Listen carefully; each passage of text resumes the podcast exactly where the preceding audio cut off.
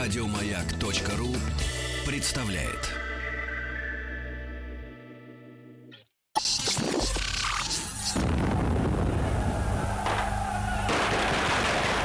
Граждане министры Временного правительства, именем Военно-революционного комитета объявляем ваше Временное правительство арестованным. Завершается пролетарская революция нашей экономики. Именем революции. Дорогие друзья, долгожданная встреча в нашей студии с Василием Жановичем Цветком. Василий Жанович, доброе утро. Здравствуйте. Череда выходных дней, праздников, командировок э, э, завершилась на данном этапе. И мы вновь э, в студии. Э, доктор исторических наук, э, профессор Московского педагогического государственного университета с нами. Мы к столетию революции русской э, целую вот такую серию пе- передач, встреч делаем вместе. Ну и сегодня э, Василий Жанович э, подарил мне книгу. Я скажу так, я человек старой закалки. Книга — лучший подарок человеку, правильно? Э, э, э, книга Василия Жановича называется «Генерал Алексеев». Очень интересно будет мне ее почитать.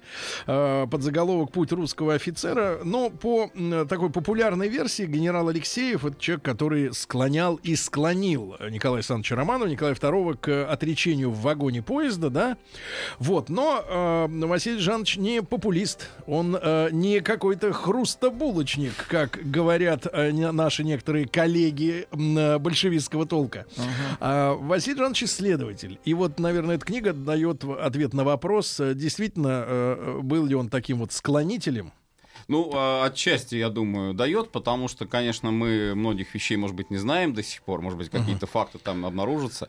Но, во всяком случае, то, что мы знаем сейчас, э, вот по той информации, а, уже один тот факт, что Алексеев э, не имел возможности непосредственно общаться с государем, общался он через посредство и штаба Северного фронта, и через э, тех лиц, которые в Ставке вели переговоры непосредственно тоже, это генерал То есть Лукомский. давить через А, это да, невозможно. э, это, это, конечно, очень много создавало проблем. Ну, а кто на самом деле давил, э, это уж э, совершенно бесспорный факт, очевидный, на мой взгляд, это генерал Русский, и, и же с ним э, штаб Северного фронта, где как раз государь и оказался. То есть э, Псков, э, и переговоры с Родзянко вел Русский, и э, отказывался отдать телеграмму, когда вот уже государь подписал ее, там у него было сомнение, хотел взять назад, русский ему запретил просто это делать. То есть вот здесь вот давление было очевидно совершенно. А ставка ставилась уже перед фактом. И как раз э, вот считается, что одна из таких действительно роковых ошибок э, государя, это та, что вот он из ставки уехал, а ставку реально можно было бы сделать центром сопротивления, центром борьбы с э, вот этим восстанием. Ну а дальше уже, собственно, вот мы все это Ну да. достаточно хорошо, Хорошо, знаем. хорошо. Но мы возвращаемся на 4 года на- э, назад, да, на Да. 3 года назад. 14 год, летом, лето, и мы вот в прошлую нашу встречу говорили о том, что были нехорошие в небе знамения, Да, было такое. кресты всякие, Ну. Считалось, что это такое пророчество, предупреждение своеобразное. Да, и вот мы сегодня говорим о э, начале да, Первой мировой войны. А, э, разные есть точки зрения. Понятно, что э, нам сейчас уже там задним числом мы умны. Вот известны там немецкие планы, да, которые заключались в том, что они хотели сначала раздолбать французов, Мгм, потом мгм. всеми силами навалиться уже на нас. Да. А мы были скованы, с, ну не скованы, а связаны с э, союзническими договоренностями, да. И когда стало известно, что Австрия, Венгрия и Германия, вот они все уже наращивают мощности последние, да, а, мы объявили мобилизацию. Да. И некоторые у нас любят говорить, что это было ошибкой, что не надо было провоцировать немцев, надо было их ублажить. Ну, также ублажали нак- накануне Второй мировой Англии Ну, да, да, да, да. Гитлера. Ублажить, я привез вам мир, вот это все, Да, да. Чемберленовская, да, вот эта Да. вот история. Мюнхенский. Э, Да, Мюнхенский сговор. э, э, Вот. А, Ваша точка зрения. а, Правильно мы сделали, что объявили мобилизацию? Ну, с технической точки зрения, вот с точки зрения степени готовности наших вооруженных сил к войне, конечно, это был оправданный шаг. А, По той простой причине, что для э, полной мобилизации, вот для стопроцентной мобилизации, а, по э, расчетным таким показателям нам требовалось порядка э, двух месяцев. И, в общем-то, это так и произошло, потому что если учесть Туркестанский округ, если учесть дальневосточные округа, Сибирь, то вот там мобилизация и подвоз войск уже к линии фронта. Все это продолжалось в течение вот довольно длительного времени. Но а, те округа, которые были приграничные, то есть, собственно, вот они на себя и принимали основной удар, там мобилизация могла пройти более оперативно, хотя и она тоже требовала времени, потому что э, главная наша проблема техническая — это э, железнодорожная сеть подвоз войск к фронту. И, конечно, очень большие пространства, очень большая территория. А, и э, наши противники потенциальные, реальные противники Австро-Венгрии и Германия, они как раз учитывали этот фактор. Э, их мобилизации прошли в разы быстрее, э, именно из-за ограниченности территории достаточно хорошо подготовленного аппарата мобилизационного. Они были уже мобилизованы к началу нашей мобилизации? Э, нет, следующий день, как раз 1 августа в Германии всеобщая мобилизация объявляется. После нашей? Да, после нашей как раз вот это дает формально им, до и... сих пор многие считают в Германии исследователи, что все-таки мы первые начали вот эти мобилизационные приготовления, они уже потом. Ну но, хорошо, но мобилизация все-таки еще не выстрелила. Да в том-то и дело, в том-то и дело. Это надо четко совершенно различать. Что когда нам что... сейчас ставят в вину, что у нас типа Искандер там завелся ну, в Калининграде. Да. Ну, да, извините, да. ребят, наша территория. Это Именно. территория, конечно. Это вы, это вы приперлись на чужую, а мы на своей можем что угодно делать, правильно? Хоть Безусловно. портянки стирать, хоть Искандер снаряжать. Э, тем более был уже прецедент подобного рода, когда э, мобилизации частичные э, предполагались как раз вот в связи с боснийским кризисом, и ничего, это к войне не привело.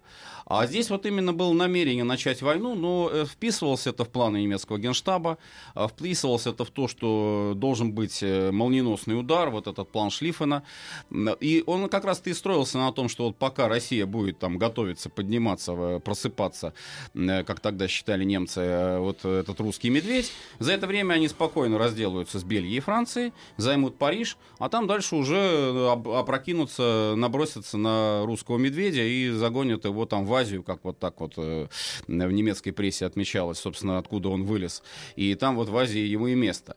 То есть вот такие настроения были, к сожалению, э, ну, для немцев потом, потому что, э, несмотря вот на эти надежды Блицкрига, они-то ведь очень быстро рассыпались. Буквально первые месяцы войны показали, что и план Шлиффена не реализован, и надежды на быструю победу тоже не, не получится. А вот пришлось столкнуться с проблемами, которые, ну, действительно стоили очень много и жизни, и средств. Но на тот момент это была полная совершенно уверенность, э, что Париж э, пойдет раньше, чем э, русские войска первые там вообще начнут но пересекать границу. Самый главный вопрос, опять же, который задается в сослагательном наклонении, и это, конечно, с одной стороны абсурдно, но с точки зрения обывателя, да, современника нашего, об этом хочется думать, и об этом думаешь, не можешь не думать, потому что это касается истории нашей Родины, да, Конечно. и наших людей у Германии вот была по-настоящему жизненная необходимость начинать эту войну. Я имею в виду не аппетиты крупа, да, там вот не пушечных королей, там воен, военно-промышленный комплекс, генералы, вся вот эта, значит, верхушка, да, милитаризированная.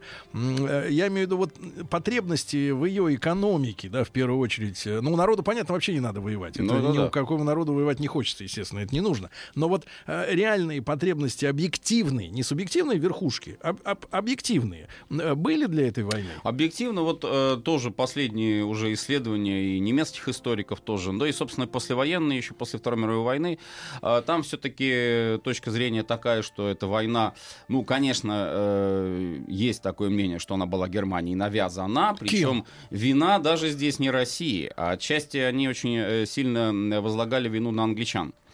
А, якобы вот англичане вынудили их э, к... Немцев? Немцев как? вынудили, да, к тому. А э, прежде всего тем, что э, англичане неопределенную очень позицию заняли по отношению вот к актам тому же самому убийству Франца Фердинанда, угу. а Германия вроде бы как заступалась за Австро-Венгрию, вроде бы тут тоже есть некий элемент справедливости, а вот англичане молчали-молчали, а потом вот когда уже начались военные действия, они выступили выступили против Германии, и вот якобы, значит, это вот э, их погодите, немцев погодите. Но все-таки вот, вот глобальный да. расклад. Так вот, э, нет, объективно, объективно, экономика Германии, вот как ни крути, так вот э, здесь историки немецкие как раз считают, что экономическое продвижение э, немецких э, компаний, э, немецких товаров, э, в общем-то, э, могло быть достаточно успешным и дальше.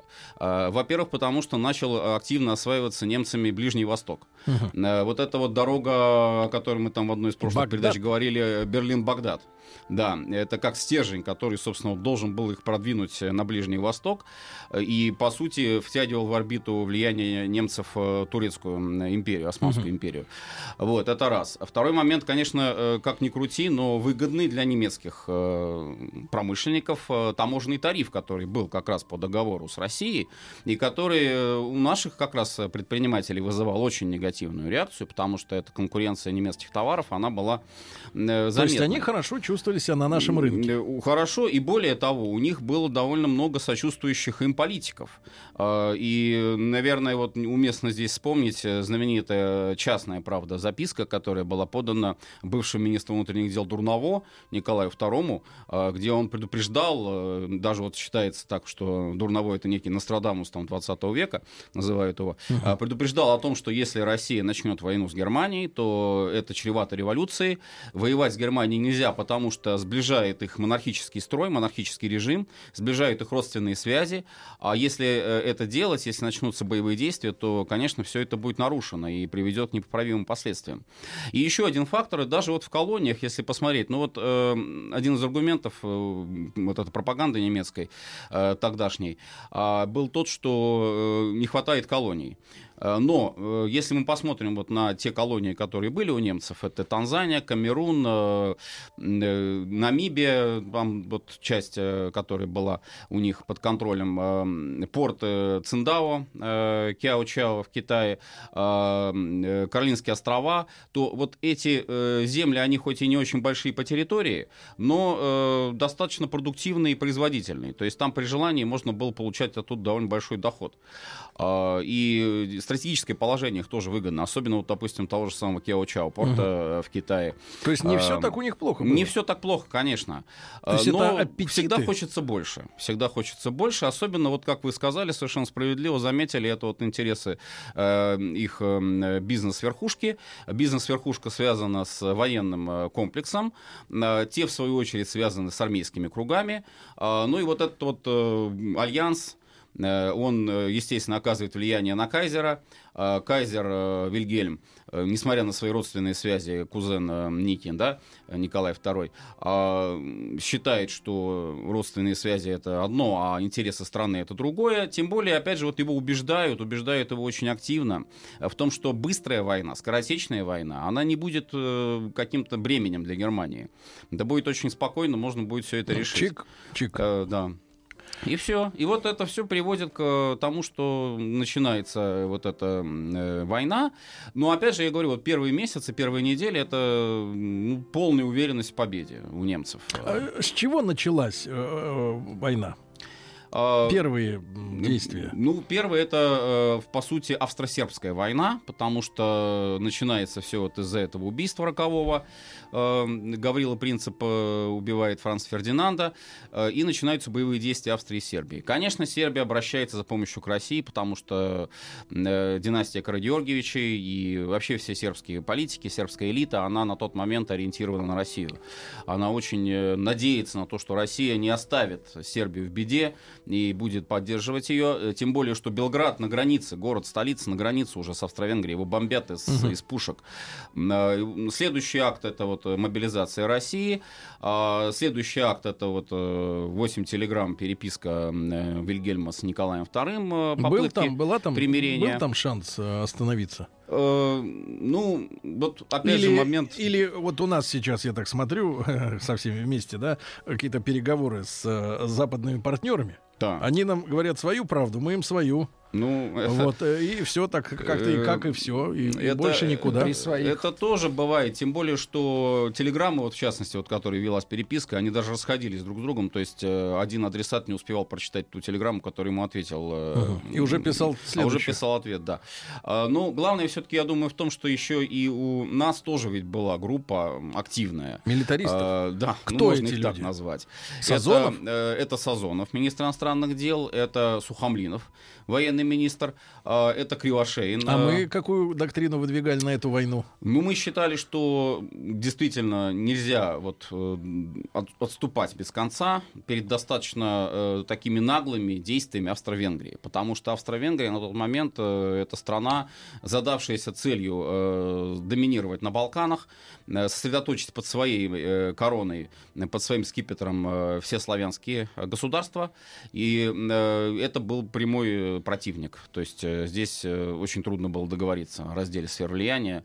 Э, Но мы как видели войну, если мы знали, что у нас есть планы Минобороны, ну, условно говоря, в сегодняшних терминах, да, только к 17 году перевооружиться. Мы же знали, что нам не хватает трех лет. Трех лет, а это огромное время. Очень, очень, э, наверное, объективный здесь будет ответ. Я думаю, это расчеты на союзников, расчеты на альянс. То на есть то, граница нам поможет? В этом смысле да.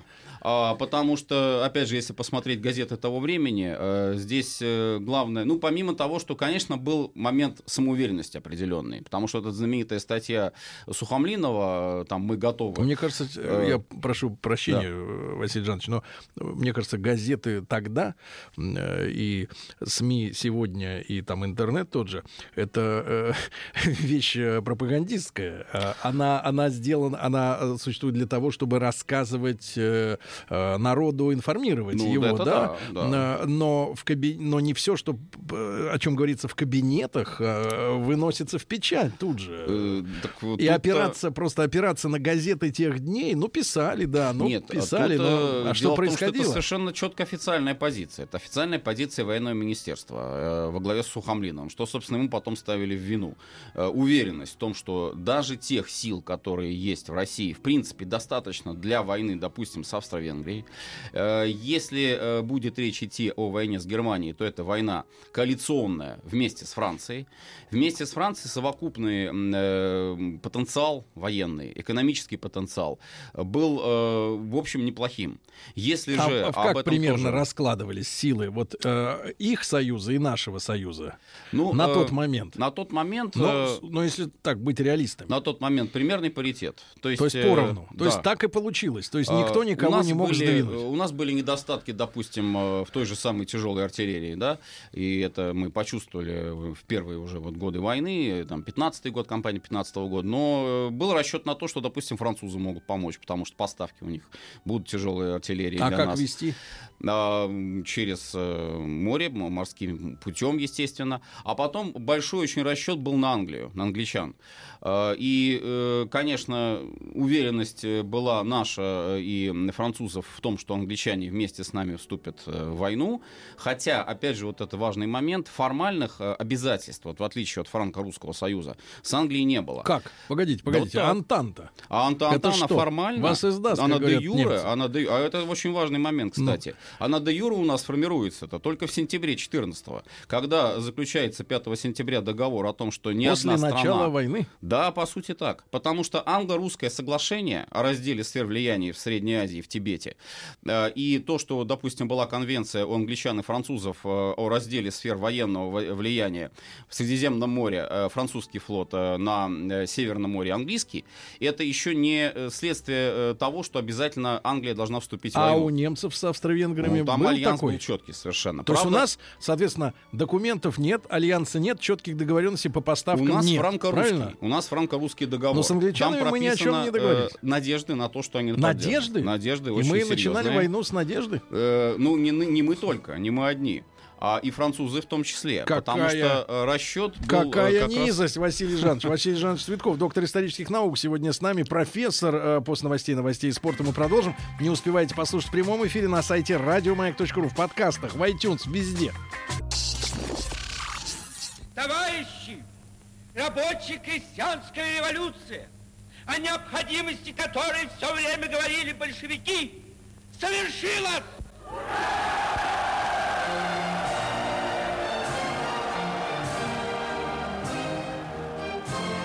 Именем революции.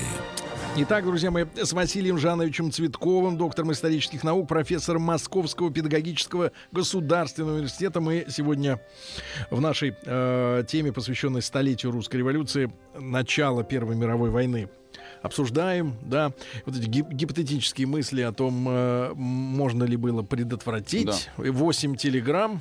Да, и э, вот эта вот английская позиция, она, я да, считаю, да, да. очень и, важна да, да, для да. понимания. И договор с англичанами, которые уже после начала войны э, подписали. Э, триединый договор. Вот это уже Антанта. В чистом виде, формально э, сложившаяся Антанта. А что обещала года. по этому договору Англия? А, ну, э, Которая на острове. Э, главное, главное, значит, здесь условие это э, то, что не заключается сепаратный мир ни в коем случае, ни одной из стран, а вот, соответственно, Англия, Франция, Россия, а, и то, что обязуются военные поставки, финансовые поставки, помощь обоюдная, и опять же вот это вот обязательство, которое вот, ну как ни крути, оно тоже нас было для нас было очень важным, это то, что в обмен вот на какую-то военную поддержку мы естественно, тоже оказываем военную поддержку э, нашим союзникам.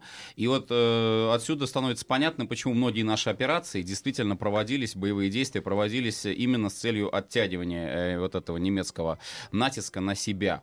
Э, как бы, может быть, они стратегически бы и не были э, нам нужны. Ну, как та же самая восточно-прусская операция, которая там потом начнется. Но вот с англичанами здесь почему вот важно, я думаю, отметить их э, позицию. Вообще, английская дипломатия традиционная, вот на тот момент еще она она была на этом как бы принципе базировалась. А решать э, свою политику, решать какие-то вот свои там проблемы чужими руками. Вот. Э, ну, это грубо говоря, так я, конечно, может быть, утрирую этот момент. Но... Нет, ну, их принципы да. вот на военной науке заключаются в том, что пехота э, перед массированным обстрелом томогавками вперед не пойдет.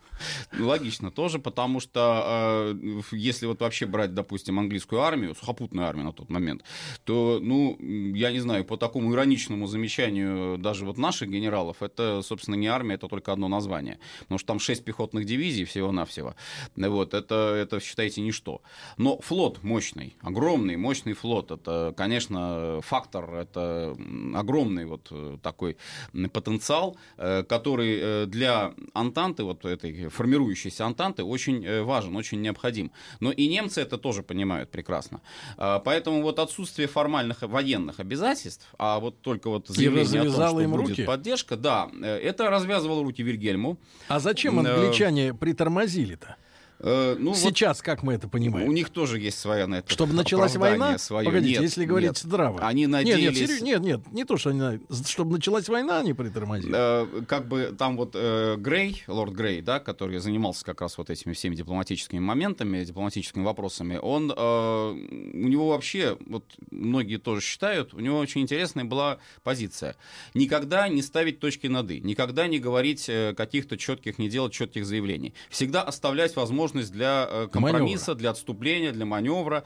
Ну и э, когда нужно было, может быть, действительно заявить четко совершенно, что вот если э, вдруг Германия там э, начинает свои мобилизационные мероприятия, если она поддерживает Австро-Венгрию, то тогда Англия не, не больше, не меньше, как тоже Хорошо. Э, начинает а, военные а действия. Немцы, этого не делали. А немцы опирались на отсутствие э, четких э, подписанных бумаг между Францией и Россией с Англией. Вот именно. Именно они опирались на, на отсутствие расчет. Именно этого на договора. Это и был расчет счет. Это Слушайте, а зачем важно. они тогда его подписали-то после войны? А, тогда вот в чем логика? Ну хорошо, пусть эти дерутся, а мы так в стороне постоим. Договоренности нет, ничего нет. А вот следующий момент как раз. Ведь англичане вступают последними в войну. Ну там, если еще считать Австро-Венгрия против России, начинает боевые действия позже.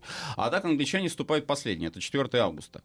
А, и реальная угроза э, какая? Э, дело в том, что э, нейтралитет Бельгии э, был гарантирован ведущими государствами. План Шлиффена, немецкий план Шлиффена, исходил из того, что вот этот правый фланг, вот это как принцип открывающейся двери, который угу. вот так вот как открывается через Бельгию. и сметает все на своем пути, через Бельгию продвигаются на территорию Франции. Причем там достаточно циничная была позиция у немцев. Они э, тоже ведь вот, чтобы какое-то реноме там дипломатическое показать, они бельгийцам выдвинули э, ну, не то чтобы ультиматум, выдвинули такое вот формальное требование, чтобы пропустить через нашу территорию, э, через свою территорию пропустите наши войска. Мы вас трогать не будем, мы даже вам потом компенсируем, территорию дадим Бельгии. Вот. Но нам нужно вот ударить на французов. Проехать надо. Да, вот нам надо проехать. Бельгийцы отказываются это делать, э, и тогда вроде бы вот раз они не хотят, тогда мы сами пойдем. Э, нарушается вот таким образом нейтралитет Бельгии. Но самое важное для англичан. Э, пока шла шла вот эта вот дипломатическая переписка, там можно было соблюдать вот эту вот позицию э, третьего арбитра, э, который стоит над схваткой, который пытается там э, мир как-то восстановить. Но после занятия Бельгии реальная угроза вот этому английскому каналу. English Channel, который э, как раз э, там уже будут немцы стоять. И э, опасения как раз Ла-Манш, уже военных, да, Ла-Манш, конечно, опасения военных на то, что вот такое продвижение через Бельгию приближает немецкие войска уже вплотную к границам Великобритании, делает позицию Англии более определенной.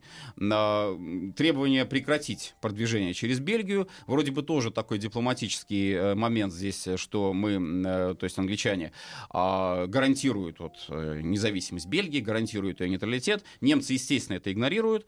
Э, Англия вступает в войну. То есть вот такая идет цепочка. А если, опять же, в сослагательном наклонении, а если бы договоренность э, с Англией была четкой Если бы была четкая, я думаю, до, что... э, до августа да, до 2014 августа, года, то именно. могло быть по-другому? Могло быть. Потому что вот одна из причин, почему действительно э, немцы действовали вот так вот, э, ну, э, можно сказать, э, самоуверенно, а, то э, это именно вот надежда на то, что англичане не вступят в войну.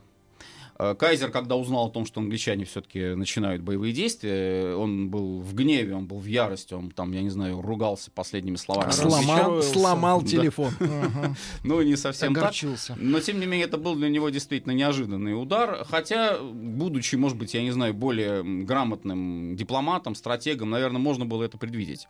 А, Потому Они что, были не совсем зрелые в плане международной ну, политики? у э, немцев с И у них англичанами... не было компьютера, чтобы просчитать все варианты.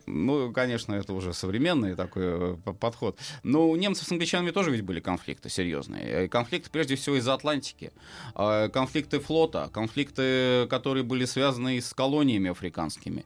То есть э, тут... А, э, Василий Жанович, а если причин. теперь уже сравнивать потенциалы, да, и наличествующие силы, теперь уже трех держав, Да, да. и тех, соответственно, наших соперников, то здесь как силы Вот по раскладываются? флоту уже перевес э, у Антанты будет однозначный совершенно, потому что австрийский флот э, слабый был.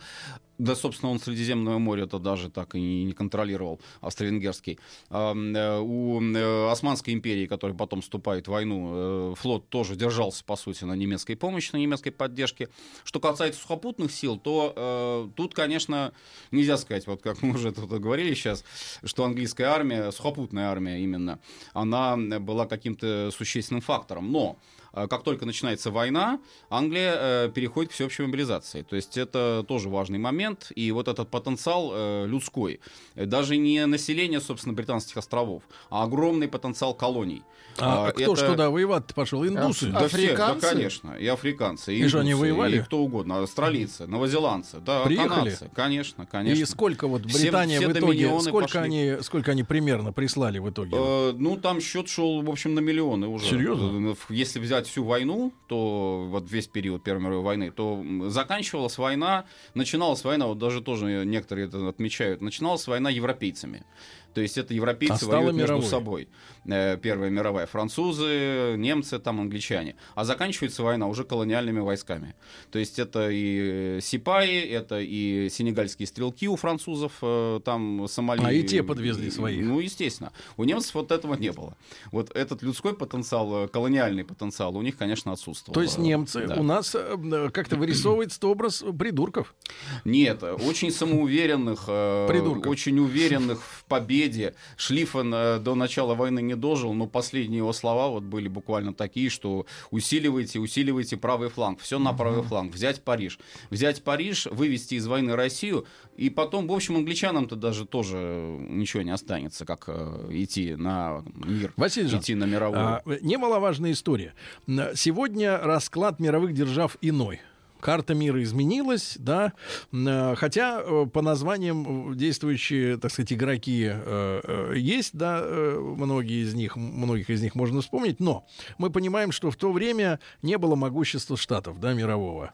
Доллар это была бумажка, Правильно? Ну, да, да. Вот, у них были какие-то свои взгляды, не знаю, Монро закончился эта Нет, как история? раз, нет, как раз очень даже был популярен этот тезис «Америка для американцев», и Америка не вмешивается в европейские Такой дела. хороший тезис. тот Америка момент. для американцев. Ну, это Вот. да. А, И, и, соответственно, э, как они отреагировали на начало а, вот этой всей заварухи? Да, по большому счету, наверное, никак. Потому что для них на тот момент, вот на момент 2014 года, э, середины 2014 года, во-первых, большинство общественного мнения американцы э, считали, что это действительно европейские проблемы. Ну, схватились эти страны между собой. Ну что, этого не было раньше? Ну и было раньше то же самое. Америка же не вмешивалась в эти дела, там, когда там, э, в 19 веке э, вот эти были э, бои, столкновения. А расчет был больше на финансовые выгоды. И вот это, кстати, тоже важно, потому что, например, банкирский дом Морганов, он э, сразу вот подключается к э, процессу, в частности, вот о финансировании военных расходов, той же Антанты, и э, вольно-невольно втягивается Америка в войну финансово, э, и на стороне Антанты, естественно. И это вот э, дает им преференции определенные, потому что э, быть вот этим арбитром э, между европейскими, воюющими европейскими державами, эта позиция достаточно выгодная, потому что если мы возьмем именно военные действия, да, Америка вступает в войну, ну, действительно, в критический момент, э, тогда, когда Россия, по сути, из войны выходит. Это апрель 17 года. Э, Но Ну, когда у нас э, полный до, развал, да. э, тяжесть войны, вот вся тяжесть войны, вот эти первые годы войны, конечно, э, несет на себе Антанта в составе вот Франции и России даже, даже не Англии.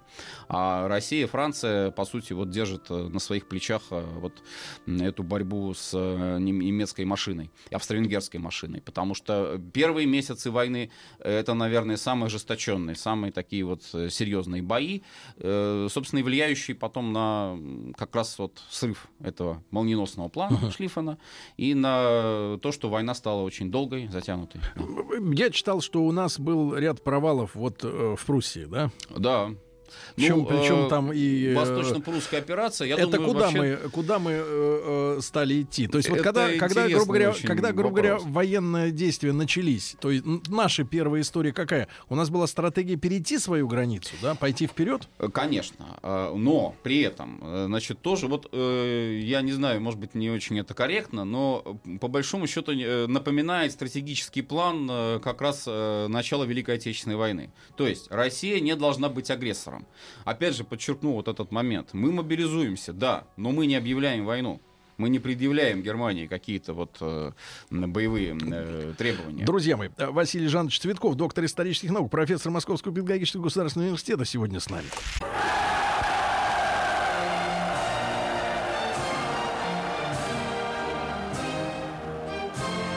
Именем революции. Друзья мои, так, Василий Жанович Цветков, э, доктор исторических наук, профессор с нами сегодня, как обычно, в рубрике м, э, «Именем революции», начало Первой мировой войны, да. Василий Жанович, эм, э, мобилизация объявлена последний день июля, да, мы мобилизуемся. Когда можно считать, что мы реально вступили, получается, в войну? Да, так вот, как раз возвращаясь вот тому, о чем мы говорили. Да. Собственно, план-то был построен на том, что агрессором будут э, страны Тройственного Союза. В данном случае Германия, Австро-Венгрия. Кстати, интересный тоже момент, вот почему Италия, э, третий участник этого Тройственного Союза, она потом э, как бы официально объявила, почему она вышла. Хотя там неофициально понятно, это был торг, территории разные, но э, официально она вышла потому, что Тройственный Союз вот э, формально носил оборонительный характер. А Австро-Венгрия выступила агрессором по отношению к Сербии, вроде бы как тут итальянцы э, сохранили свое реноме. Да, но и э, вот, конечно, этот формально провозглашенный оборонительный характер Тройственного Союза, он никого не э, вводил в заблуждение. Э, Прекрасно понимали, что это просто ширма э, для отвода глаз, что, конечно, агрессивные действия, скорее всего, э, произойдут со стороны Австро-Венгрии при поддержке Германии. Следовательно, отсюда э, вывод, как должны развиваться военные действия. Э, австрийская, австро-венгерская армия, немецкая армия переходит границу, но при этом сразу начинаются пограничные сражения. Для этого э, вот тогда же был э, спор между нашим генералитетом накануне войны. Надо ли оставлять Польшу, надо ли выводить войска из Польши, из Привисинского края? Потому что если посмотреть на карту, а, получается так, что вот Привисинский край, он как клин такой вдавался. э, И можно его было в- отрезать. В Германию, да. И, конечно, и немецкий план, и австро-венгерский. Он как раз исходил из того, что э, это будет польский мешок, котором э, просто завяжут русскую армию, э, огромный такой большой будет котел, русская армия э, сдастся, ну и дальше уже можно будет наступать чуть ли не на Москву и не на Питер. Так вот, э, наш-то план как раз исходил из того, что Польшу не надо оставлять. С одной стороны, да, можно сказать, что это выступ, это опасное положение, там с флангов можно его срезать, но с другой стороны, это плацдарм для удара. Это плацдарм для развития наступательных операций на ту же Вену, на тот же Будапешт и на Берлин, в конце концов. Потому что линия Познань-Берлин, а она была буквально близкой границе, опять же, вот по карте это очень хорошо заметно, э, стратегическая коммуникационная линия, она для нашего генштаба э, казалась очень перспективной. А если мы из Польши уйдем, то получается, ну что, Потом мы опять, э, идти. да, опять будет вот эта вот стратегия войны 812 года, там, когда поглотят э, просторы э, российские. Считали, что это уже анахронизм, что надо воевать по-новому, по-современному. Вот. Отсюда вывод какой, что э, агрессоры немцы, австро-венгры наступают, мы их разбиваем в пограничных сражениях, опираясь при этом на линию Вислы, линию, линию реки Сан. Там были крепости, э, крепостная линия Привисенские крепости, это э, знаменитый э, Новогеоргиевск, Косовец, вот, который там потом атака мертвецов 15 года. Химатака, Варшава, э, собственно, сама форты Варшавы тоже были достаточно сильные, Ивангород. Вот. Э, Дальше другая линия крепостей была уже м, в Польше, в том числе Брестская крепость, которая была построена Ну да. как раз тоже как э, вот часть этой линии стратегической. Если вдруг немцам удастся пробиться, прорваться, то их встретит следующая линия крепостей. Но ни в коем случае не отступать вот дальше там э, в европейскую Россию, бить э, вот в этих вот районах ближайших границы и переходить сразу в наступление уже на территорию врага, на территорию противника. Но я говорю, вот это вот похоже не- немного напоминает вот эту стратегию начала, нашу советскую уже стратегию начала Великой Отечественной войны, когда малой кровью, могучим ударом, как говорится, мы наносим удар по вторгшимся, по агрессорам, по немцам и переходим на их территорию. Вот. А, ну и э, в этом отношении вот Восточная Пруссия как раз, она вызывала э, большое очень беспокойство. Почему? Потому что это, ее, знаете, называли еще балкон, нависающий балкон. Опять же, вот если на карту посмотреть, действительно так. Восточная Пруссия, нынешняя Калининградская область, э, вот Кё- Кёнигсберг, С Калининград. их стороны втор- да. вторглась. Это да, вот вроде бы как возможность для нанесения удара нам в тыл, если мы вдруг по отчаянию наступать начнем на Познань Берлин, вот по этой линии, по операционной. Тогда вот э, как ни крути, ни верти, но придется сначала вот этот балкон срезать, вот этот вот выступ э, прусский. Надо Иосиф каким-то образом убрать. уже срезал Ну, окончательно. это да. Вот. вот такая была стратегическая инициатива. Этот план э, предусматривал. Ну, а второй план, который предусматривал войну против Австро-Венгрии, а он исходил из того, что это боевые действия в Карпатах, это наступление на Львов, э, дальше на Краков, дальше на уже, э, можно там, Будапешт, выход вот как бы с юга, с юго-востока, выход э, э, на Германию тоже. И вот э, был спор, э, что лучше, воевать ли с немцами, воевать ли с австро-венграми. Вот так до конца, э, до начала А, войны этот спор так и не решился. Вопрос, поскольку сейчас тоже он такой актуальный. А Что, что за люди тогда жили во Львове? А, ну это, Чьих? собственно, Галиция. Это кто да, такие? Это Галиция, это Немцы? Западная Украина. Нет, там, э, собственно, состав населения примерно тот же, что и сейчас.